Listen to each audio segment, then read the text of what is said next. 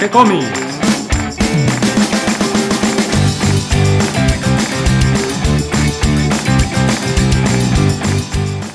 Muy bienvenidos a un nuevo episodio de G-Comics donde hablamos de historietas y ahora acercándonos a la Navidad elegimos como tema el de las historietas en la Navidad. Eh, me acompañan para hablar de este tema Mario Working. ¿Cómo estás Mario? Hola Gonzalo, ¿cómo te va? Y también Claudio Díaz. ¿Cómo estás Claudio? ¡Oh, oh, oh! Engordaste, Claudio. Bueno, ¿qué les parece si para comenzar eh, hacemos una breve introducción a la Navidad? para aquellos que todavía no se enteraron qué es la Navidad. y es interesante porque yo cuando era chico la Navidad se festejaba de una manera, ahora ha cambiado, pero básicamente porque en Europa, en Europa es una de las fiestas más importantes y por lo tanto en Estados Unidos también, ¿no? Pero es interesante porque la Navidad en realidad son muchas fiestas imbricadas juntas, porque si bien se celebra eh, el nacimiento de Jesús, que en realidad tampoco debe haber sido un 25, este, en realidad fue como incorporando un montón de tradiciones juntas, ¿no? O sea, y por lo que estuve averiguando, aparentemente siempre los pueblos europeos festejaban el solsticio de, invierno de ellos, o sea, el 21 de diciembre, como el día en que el sol empezaba a nacer, porque a partir de ahí cada día es un poco más largo, ¿no? Claro, el día del sol invictus de los romanos. Exactamente, entonces el día de Apolo, el día de Mitra para los hindúes, este acá los aztecas adoraban al dios sol de acá, que a Huitzilopochtli, no sé cuál, los incas a, a, Inti. Y en realidad es una fiesta que es ancestral, ¿no? Y aparentemente, bueno, cuando el cristianismo es adoptado como religión oficial en Roma, que claramente deben haber mezclado las fiestas de, Apolo y, de Saturno, que eran a, finales de las fiestas de Apolo, con eh, el nacimiento de Jesús, entonces es toda una gran celebración. Por eso en realidad también es como una semana y en Europa es casi hasta un mes, ¿no? Y después las tradiciones se mezclan más con el norte de Europa, porque, por ejemplo, los nórdicos, los vikingos adoraban a Freya, la diosa de la, naturaleza, más o menos para esta época también, alrededor de un árbol, que era el Brasil, el, árbol de, la, vida. Y, otros escandinavos festejaban Yule, que era una fiesta también donde los árboles son importantes, y ahí deben haber nacido todas las distintas tradiciones, y después incorporan, obviamente, lo cual es bastante cómico, ¿no? A un duende, eh, una figura mágica, que es este, el famoso Papá Noel, que vive en el Polo Norte y ayudado por otros duendes fabrica juguetes. O sea que son miles de tradiciones que se van sumando, entonces en realidad se festejan un montón de cosas. Y lo que sí se, se usa la Navidad también es, esta especie de mensaje de como de redención, ¿no? De, de milagro, de renacimiento, tiene, tiene toda esa, esa cosa eh, primitiva del solsticio de invierno para ellos. Y en realidad en la forma literaria yo creo que es Dickens en, Inglaterra, cuando busca la figura de Navidad redentora con, cuando hace el de ¿no? el cuento de Navidad. Y a partir de ahí es como que todas las historias de Navidad siempre están orientadas a eso mismo, ¿no? A Vos hablas de la, de la historia de Canción de Navidad de Dickens. Sí, la del Scrooge la de el avaro que bueno que como que tiene una segunda oportunidad y ve y, es como que siempre todas las historias de Navidad son un poco así no son un poco de, cambio de, a ver de repensarse de un pequeño milagro que vuelve a renacer todo y si vos te fijas todos los libros todas las películas todos los cómics a partir de ahí siguen con esa tónica no eh, por eso en Europa es una fiesta tan potente y por eso obviamente en América llegó igual, ¿no? Porque es una fiesta que está muy pegada con, con la idea de, la redención y de empezar todo de nuevo y de que, eh, digamos, todos los pecados se pueden lavar de alguna manera. Eh, independientemente que también, obviamente, lo que uno celebra religiosamente sería el nacimiento de Jesús, pero hay como muchas tradiciones pegadas. Y por supuesto después se mezcla el merchandising, porque todo el mundo conoce a Papá Noel rojo y blanco, pero eso es un invento de Coca-Cola, un dibujante Sandlon, de, fue maravillosa la idea de tipo. Pintó rojo y blanco, son los colores de Coca-Cola y a partir de ahora Coca-Cola es el sponsor oficial de la Navidad en general en todo el mundo. Y entonces es como muchas tradiciones juntas, pero por otro lado todas lindas, por así decirlo. Entonces es una fiesta realmente donde como hay, hay, hay mucha cosa metida. Y por supuesto las historietas así como el cine, no pueden estar ajenas.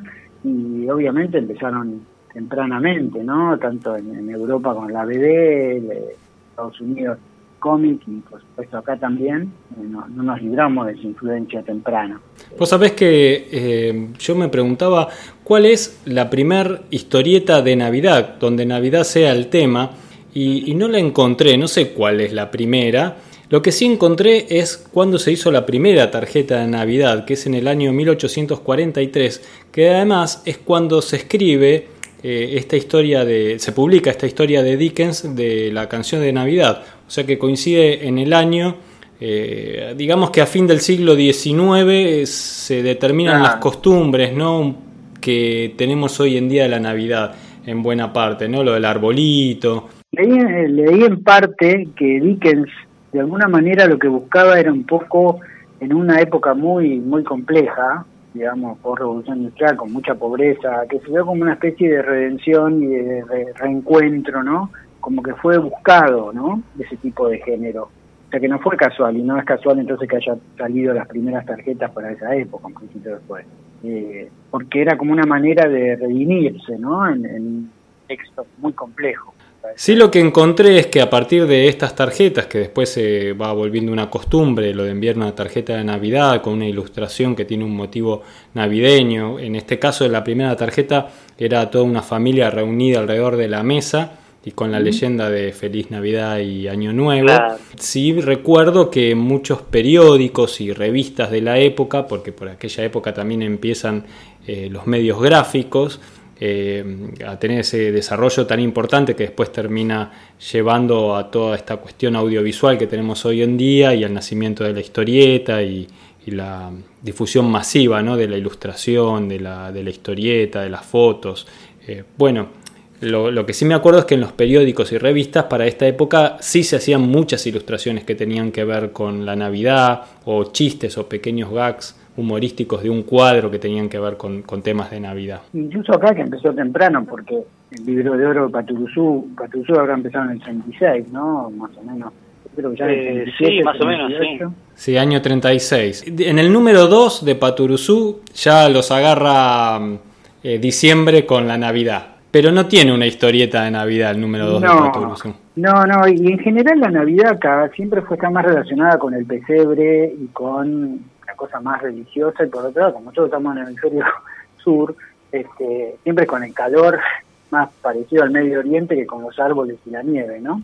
Eh, pero en ese momento acá siempre se hacía más referencia a la cosa más, digamos, del pesebre y, no la Navidad así de festejo masivo eh, ahora, yo creo que ya a partir del 38 o el 37 ya empieza el libro de oro de Paturuzú. Claro, en, esta primera Paturuzú de, Navidad, que es la, número 2 del año 36, si bien no tiene historietas de Navidad, sí tiene una ilustración de tapa de Paturuzú esperando a Papá Noel, que se siente engañado porque Papá Noel no llega por la chimenea nunca y está ahí sentado eh, quejándose al lado del arbolito de Navidad eh, de que no llegue Papá Noel. Y después adentro hay una ilustración de Paturuzú disfrazado de Papá Noel, hecha por Dante Quinterno. Pero ah, eso y algunos dibujos más es toda la referencia que hay a la Navidad en la revista. Pero como vos bien decís, después llega el libro de oro.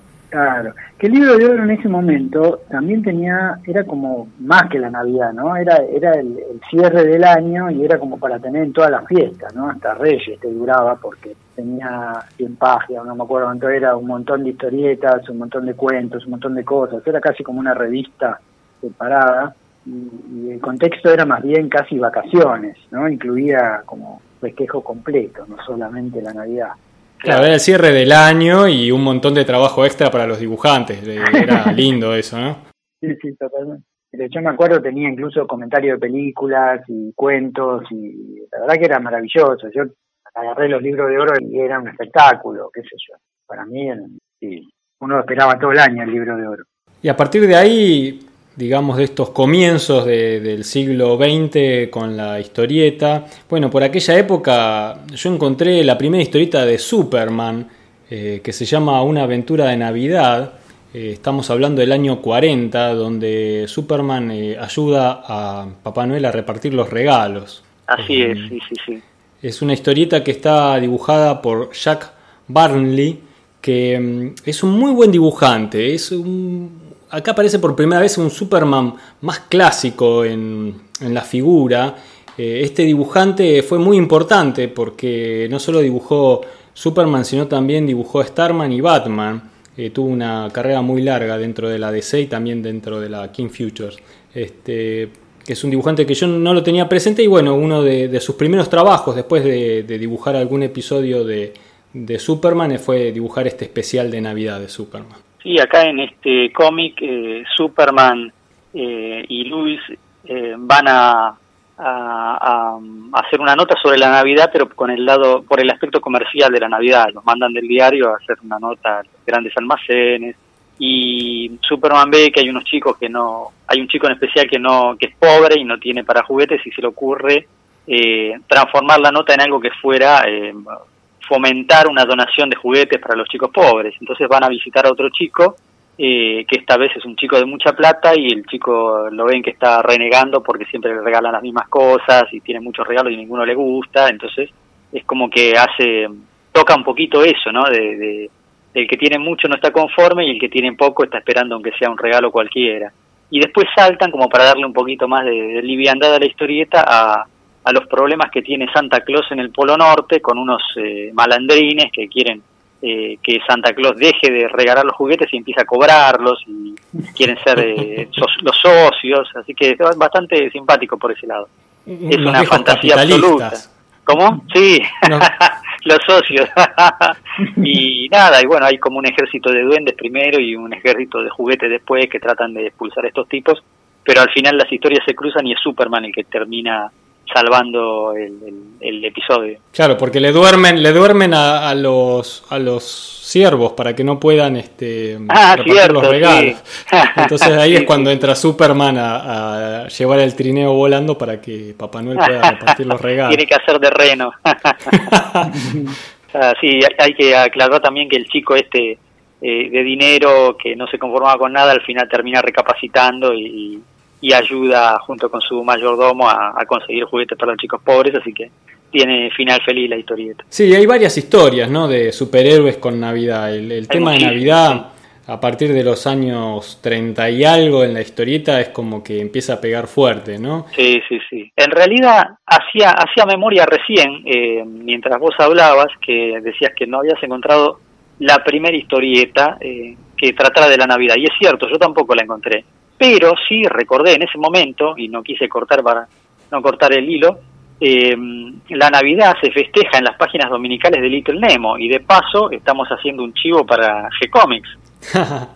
claro, porque si para los oyentes que quieran leer esta gran historieta que fue Little Nemo, que arrancó casi con el inicio del siglo XX, eh, la pueden encontrar en el sitio de G-Comics disponible para leer, traducida al castellano, y además eh, ahí van a encontrar que cada vez que llega fin de año y cada vez que llega Navidad, em, el autor le dedica una página completa dominical al tema. Entonces vamos a encontrarlo a, Papá Noel y, al, y al año viejo y al año nuevo unas cuantas veces. Bueno, otro que empezó a hacer eso de, dedicar eh, un espacio para la Navidad en, las historietas es Disney. Eh, historietas del Pato Donald, eh, vos contabas una, me contabas antes de comenzar la grabación de una adaptación justamente del cuento de Dickens. Sí, exactamente. Es la primera aparición de Uncle Scrooge, de tío rico, o tío patilludo, o tío gilito para los españoles. La primera vez que aparece el, tío ricachón del pato Donald, eh, aparece como un viejo gruñón que detesta la Navidad y está cansado y quiere que pase rápido, pero como está medio aburrido dice, eh, yo tengo unos sobrinos, un sobrino y otros sobrinitos que viven en Patolandia y para divertirme un rato voy a ver si son eh, valientes y si merecen ser mis herederos. Y entonces eh, los invita a pasar una, una temporada, unos días, en una cabaña que tiene en, apartada de la ciudad, en, el, en la montaña de los osos. Y por eso se llama Christmas on Bear Mountain, el, el cómic. Pues lo lleva a la montaña de los osos y eh, trata de que, bueno, que sin, sin que ellos se enteren, espiarlos, saber cómo se comportan en la montaña de los osos. Y obviamente los patos aceptan eh, contentos para pasar la Navidad ahí. Eh, y bueno, la verdad es que les va mal, porque primero se les cuela un osito, un osesno, y ellos salen corriendo, el pato Donald y los sobrinos salen corriendo asustados, y después para peor le entra la madre de los sesnos a buscarlo y entonces eh, se quedan sin comer y sin festejar y se quedan afuera de la cabaña. Pero por esas cosas del destino, eh, los chicos, los, los tres sobrinitos, Hugo, Paco y Luis, o Huguito, Luisito y Dieguito, eh, tratan de correr al osito para, para sacarlo de la cabaña y, el pato Donald se mete sin saber que está la mamá osa y cuando la ve se desmaya en los brazos de la, de la osa, que, era, que era desmayado. Y entonces cuando el tío Rico los ve, eh, ve primero que está Donald durmiendo en los brazos de, la osa y dice, pero este es, es eh, el más valiente de todos mis sobrinos. Y cuando ve a los sobrinitos corriendo al otro oso, al osito, dice, bueno, ya está, estos son mis sobrinos preferidos. Así que al día sí se va y al día siguiente vuelve con regalos, con comida, con todo para pasar la Navidad con los sobrinos. Y esa es la primera aparición de Tío Rico. Gustó tanto el personaje y convenció tanto incluso a su autora, Karl Barks, que era un genio, el muchacho este, Karl Barks, un genio inventando personajes y dándoles personalidad, que finalmente fue apareciendo primero en forma esporádica y después con su propio título. ¿Vos te acordás de qué año es esa historieta? Eh, mirá, eh, lo tengo anotado, no voy a mentir, lo anoté porque no me iba a acordar. 1940. No, ah, perdón, 47, 47. Entonces posiblemente sí sea eh, una de las primeras de Disney eh, sobre la Navidad, porque yo tengo otra del Pato Donald, también de Karl Barks, pero que es un poco posterior, que es una Navidad en Jacktown, donde... Ah donde él dibuja también una historieta, no, no, no, me acuerdo el largo de páginas, pero es una historieta bastante extensa sobre el tema de Navidad. Y después también hace varias historias cortas eh, de una página, también del Pato Donald, sobre temas de la Navidad. Pero no, no estaba seguro cuál era la, primera historieta que él había dibujado de Navidad y debe ser una de las primeras de Disney, porque después también eh, Disney tomó la, la idea de hacer en las tiras que publicaba en los diarios eh, el tema de Navidad. Eh, cuatro semanas antes de que, de que, llegue la Navidad se comenzaba a publicar en las, en las tiras de los diarios de, Disney que distribuía la King Future este, algún tema navideño. Y en este caso lo, lo que hacían era tomar alguno de los personajes y hacían una historia de Navidad con ese personaje. La, primera historia fue con, sobre Peter Pan y era una historia navideña con eh, Peter Pan como protagonista, que lo dibujó Manuel González, eh, que es eh, un dibujante nacido en España, pero que de chico ya se fue a vivir a Estados Unidos y se crió en Estados Unidos, y que fue el dibujante que continuó a Gottfredson en, las tiras de ah, Mickey. Qué grande.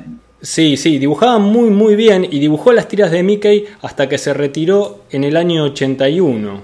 Eh, así que este González fue un, dibujante muy importante dentro de los estudios Disney. Eh, Disney solía hacer el chiste de que había firmado más veces las tiras que él. y bueno, esta tradición de hacer eh, todos los años en, las tiras de los diarios un tema navideño, lo fueron continuando en los años siguientes, esto es a partir de la década de los comienzos de la década del 60 y continuaron con historias de Pinocho, La Bella Durmiente, La Cenicienta, Bambi, Blancanieves, Dumbo. Hay una historieta de los chicos malos también eh, y La Sirenita. Eh, van, cruzando incluso los personajes, se mezclan eh, la historia de Navidad y se mezclan los personajes de distintas historias de Disney entre sí. ¿no? Por de golpe aparece La Cenicienta, pero también aparece Dumbo en la misma historieta, o los chicos malos con Pinocho, van mezclando y hacen unas historias muy divertidas que además están lindas de ver porque eh, están en blanco y negro y se aprecia muy bien el dibujo, el trazo del dibujo eh, en, las tiras en blanco y negro. Uno en general está acostumbrado a ver los, los dibujos de Disney a color. Es cierto que las tiras de, de Disney, sobre todo las de Mickey, son fabulosas e incluso hasta tienen mejores guiones que las revistas regulares que salieron de Mickey. En el caso del Pato Donald no, porque y el Tío Rico tampoco, porque Karl Barks eh, prefería eh, trabajar en historias más largas que pudieran salir en una misma revista a la vez, entonces trabajaba para, para los comic books. Eh, y sí, como decís vos, Floyd Gottfredson y Karl Barks y este otro que mencionaste recién son de los mejores. Y Alta Ferro son de los mejores artistas que tuvo Disney trabajando para el papel. Otro personaje que tuvo historias de, Navidad y que continúan publicando hasta hoy en día especiales de Navidad es Archie. Archie tenía una revista que era la serie gigante, que era una especie de anual. No era estrictamente un anual porque comenzó siendo un anual de Navidad.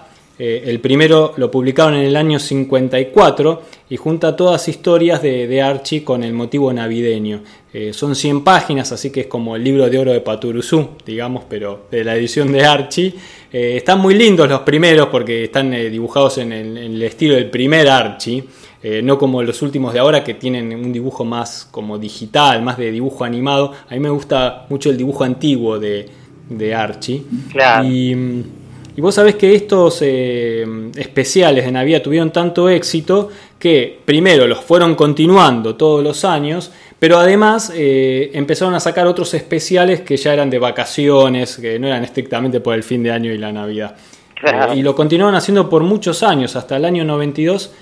todos los años por lo menos sacaban un especial de, de Archie de Navidad, además de, los extras. Claro, es lo que pasó con Spirou en Europa también empezamos con especiales de Navidad y después había especiales para cualquier cosa. Contanos un poco, Mario, ¿qué, qué encontraste de la Navidad en la BD? lo que pasa es que en Europa es, como Estados Unidos, es muy fuerte, es casi todo un mes. Vos pensás que en las guerras, por lo menos en la primera, paraban, paraban Navidad en las trincheras y era tan fuerte como para parar de pelear, ¿no?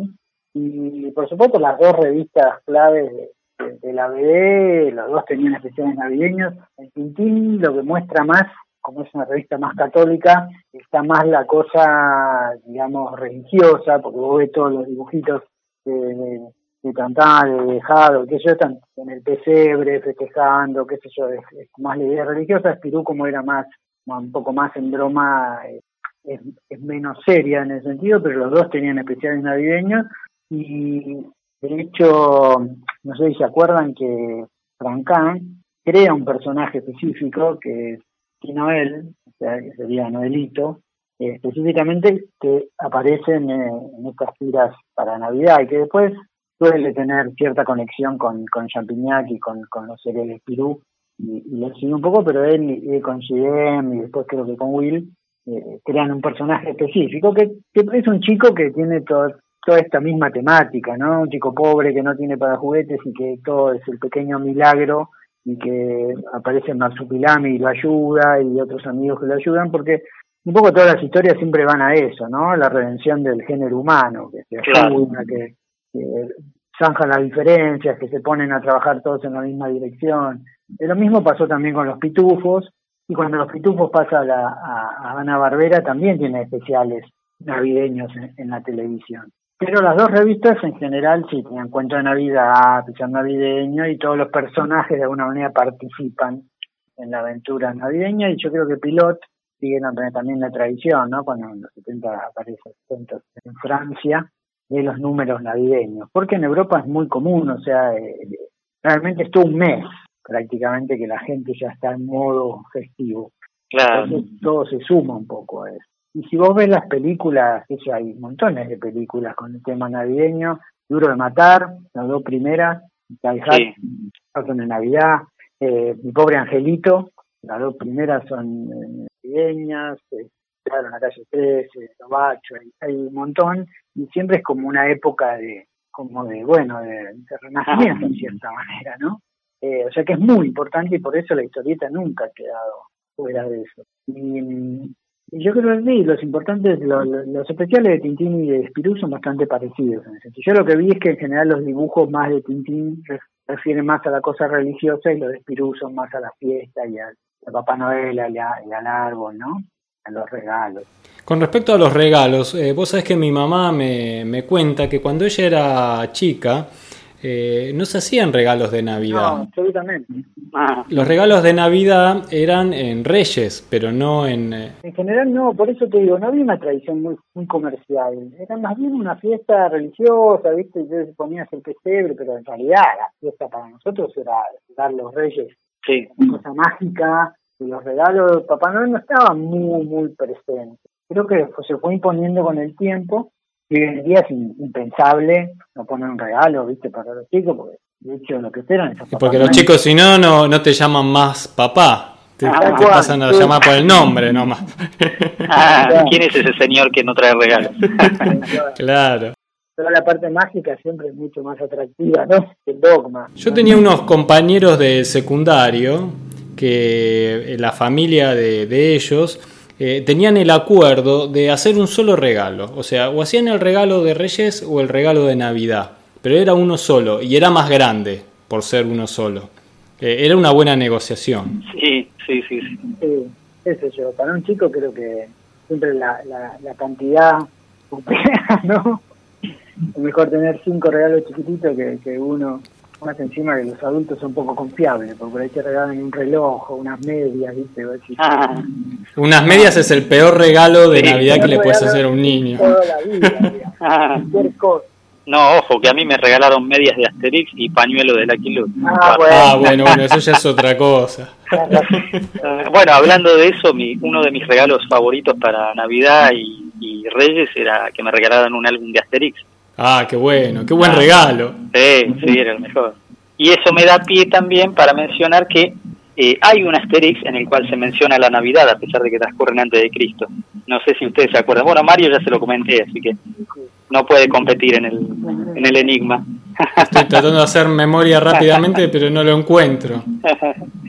A ver, yo lo tengo acá en la página 31, así que el, el álbum en cuestión es La Odisea de Asterix.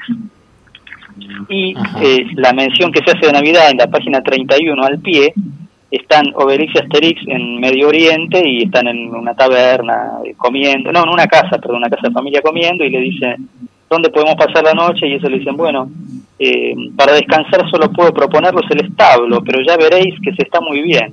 Os iré a buscar allí por la noche.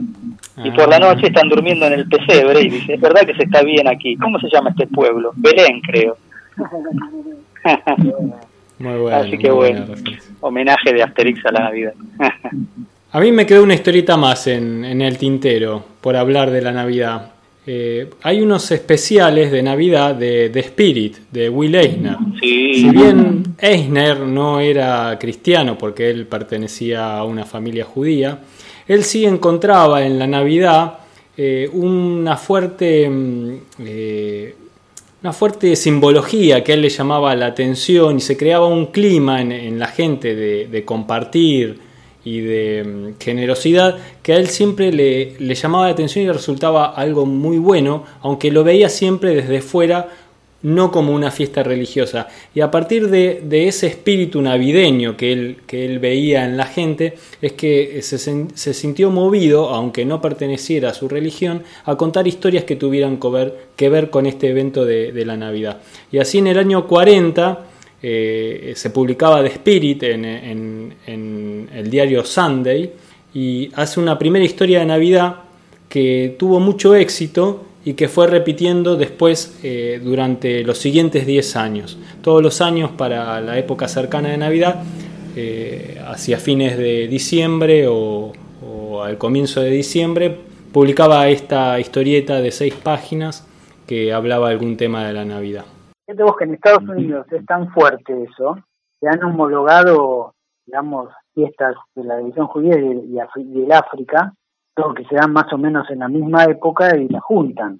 Son las fiestas de luminarias, viste, el Hanukkah judío y el Kwanzaa eh, africano, que también es parecido. Entonces, como que da pie que todas las religiones celebren eh, eh, esta gran fiesta, por así decirlo. Por eso te digo que es una fiesta como que ha unido un montón de, de símbolos.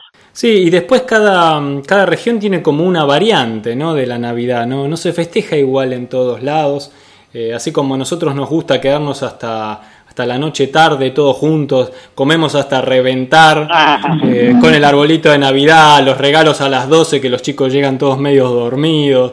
El- el- la simulación de Papá Noel que llega para sorprender a los más pequeños, ¿no? Alguno que se asusta de los chicos al, al ver a Papá Noel aparecer por la puerta. Uno de los Eh, tíos ese tipo- disfrazado de, de Papá Noel y alguna de las tías eh, entonada bailando arriba de la mesa. Sí, y, y en cada lugar tiene su- sus pequeñas variantes. Eh, yo me acuerdo que me llamó siempre mucho la atención cómo festejan la Navidad en Mar del Plata, que bueno, no queda tan lejos de acá de Buenos Aires, son unos 400 kilómetros, pero los marplatenses tienen la costumbre de llenar todas las casas de luces. Y, vos vas a Mar del Plata y los frentes de las casas llenos de, de luces de, LEDs eh, titilando como si fueran árboles de Navidad. Eh, tienen un callejón, también una calle, eh, en la que los vecinos compiten cada uno a armar un, pesebre original. Y te encontrás pesebres de, lo, de las cosas más locas. me acuerdo que había, por ejemplo, un pesebre hecho con los personajes de, de Super Hijitus. Ah, o con los de Antiojito. es muy divertido.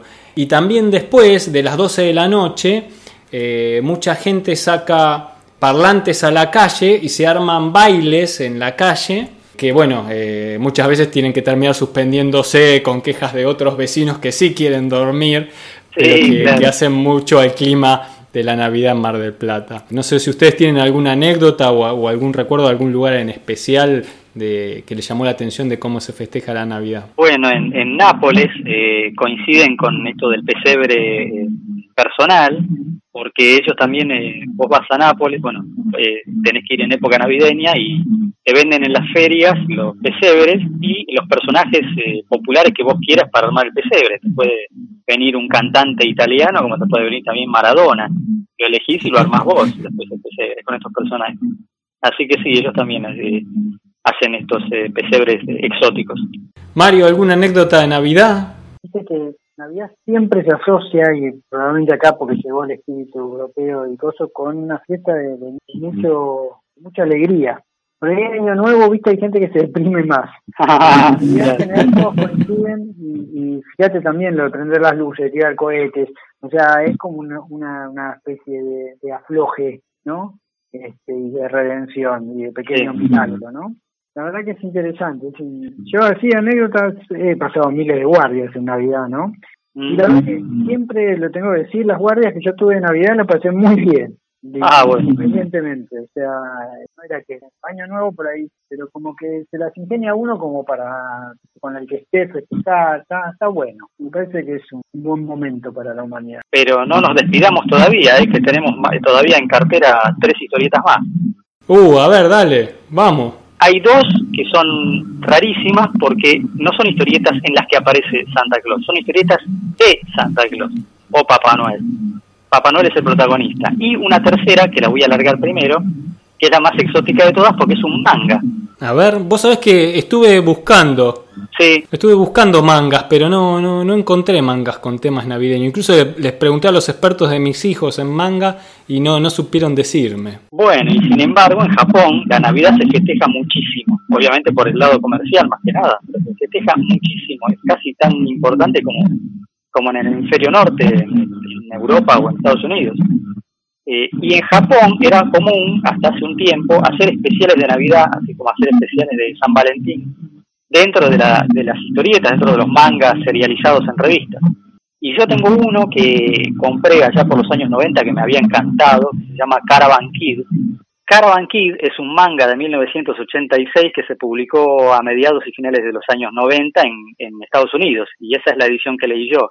Eh, constó de unas 32 revistas en forma de grapa, de los cuales dos episodios eran especiales. Uno de San Valentín, que dejaremos para otra oportunidad correspondiente, y uno dedicado a la Navidad, que me causó muchísima gracia porque si bien la historieta está inspirada en, el manga está inspirado en Star Wars, pero con humor, eh, y habla de un muchacho humano, Wataru y Babu, que es como un humanoide con aspecto de Pikachu, pero de color blanco y un casco eh, de aviador en la cabeza, que son como unos comerciantes que van de pueblo en pueblo, de ciudad en ciudad, vendiendo, tratando de hacer dinero. Eh, este, este, este babú, que es el humanoide, es casi casi un tío rico de, lo ambicioso que es y es muy gracioso. Bueno, la cuestión que estos dos muchachos tropiezan con una guerrera que se llama Mian Toris, que está tratando de derrotar al imperio que, que sojuzga el planeta. Y en, eso es lo que se parece a Star Wars. La cuestión que en este especial están descansando, están tratando de festejar la Navidad en el planeta este, nunca explican por qué festejan la Navidad, pero no importa. Y entonces descubren que hay un reno completamente ebrio tirado en un callejón y quejándose y qué sé yo, y gritando. Entonces van a asistirlo. Y el reno es muy parecido a Rudolf, pero más gordo y más grande. Y entonces el reno empieza a llorar y a decirles que Santa Claus está gagá, perdió la chaveta y la hija de Santa Claus no quiere agarrar el, el, papel, no quiere seguir la tradición y entonces eh, eh, la Navidad se va a morir y va a desaparecer, y entonces este trío de personajes, Wataru, eh, Babu y Mian, lo van a ayudar a encontrar de nuevo a la hija de Santa Claus y tratar de convencerla de que vuelva al, negocio familiar. Eh, y bueno, la tienen que buscar por todas las tabernas y pubs y nightclubs que hay en el planeta porque la chica, ahora que está liberada, se dedica, bueno, a fiesta, fiesta, fiesta y al final la encuentran y obviamente la tienen que convencer. Es, muy gracioso y, es eh, un, especial muy curioso porque es un manga dedicado a la Navidad. No es el único, ¿eh? también eh, eh, se pueden encontrar algunos otros especiales también en otras historietas de la época. Hoy parece que se olvidó porque el manga es como que se serializa más en forma seria y no se ve que no se dedican a meter estos especiales paródicos. Pero la verdad que yo lo, recomiendo porque era un manga genial, yo lo disfruté muchísimo, Caravan Kid, de Yoji Manabe, vamos a mencionar al autor, eh, y además estos especiales eran geniales.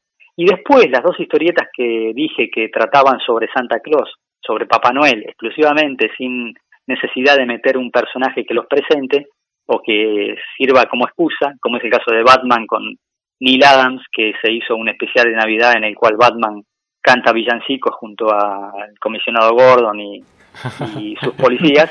Eh, ese está, ese también es recomendable, es del año 69, es muy bueno, es una historieta corta de ocho páginas nada más. Pero bueno, cierro este paréntesis y voy a las dos historietas que me refiero.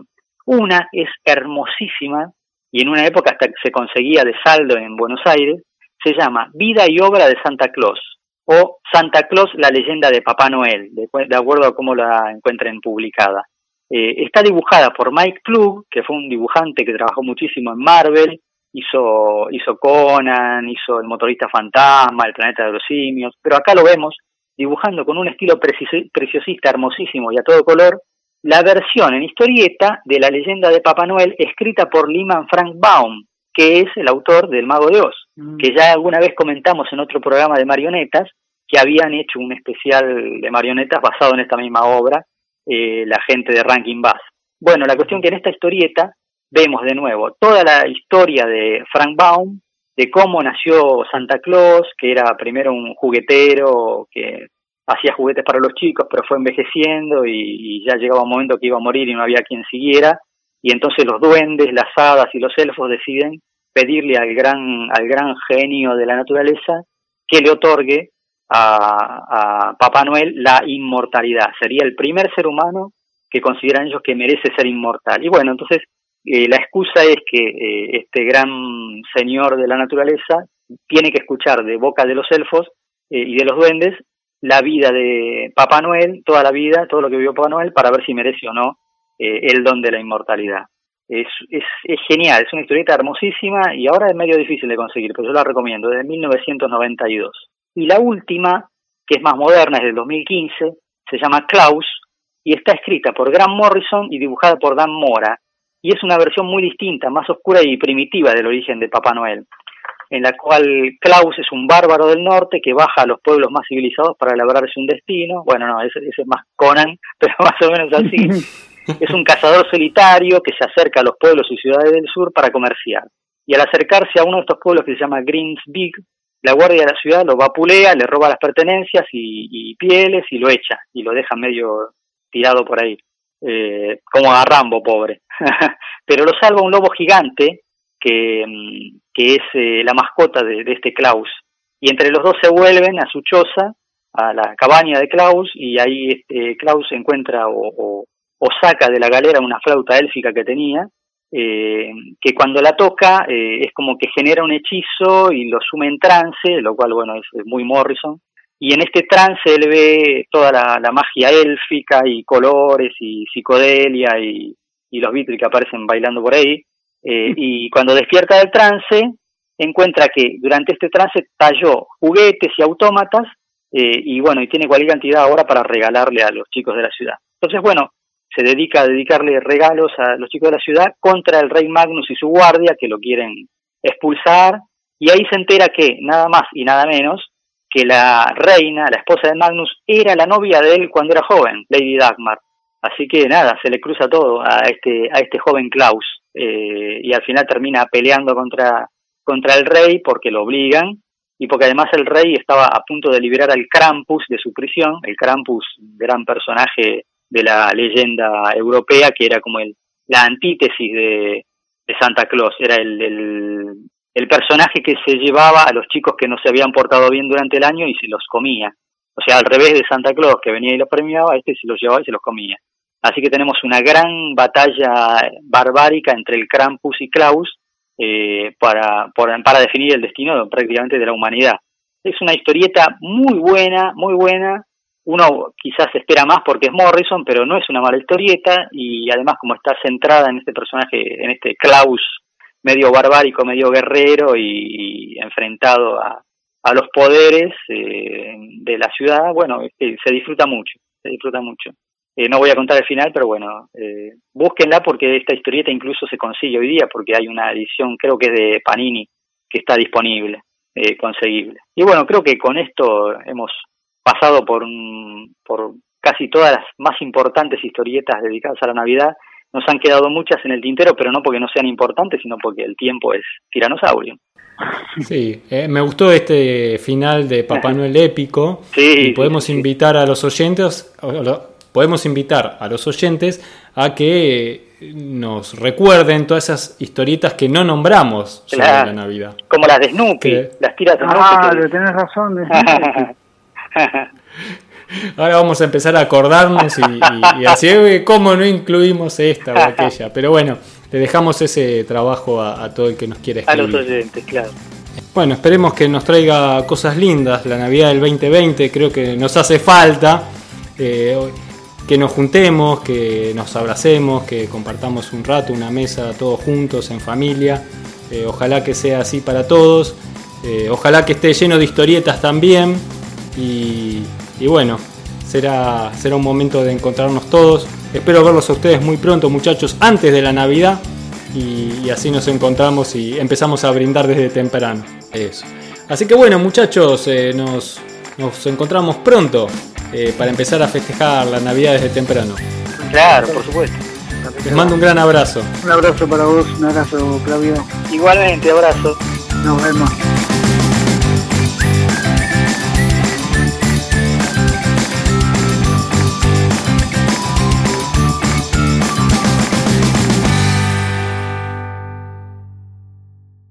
Me gusta, me gusta también que a veces hagamos introducciones más largas y otras veces así cortito, tanto la entrada como la despedida. Queda bueno también.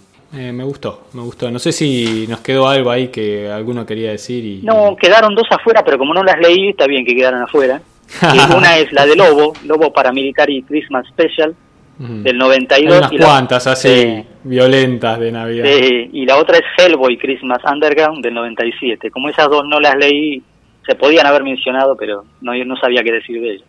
Eh, me refiero a si eran buenas o no, no lo sabía. Está bien, está bien. Eh, bueno, buenísimo.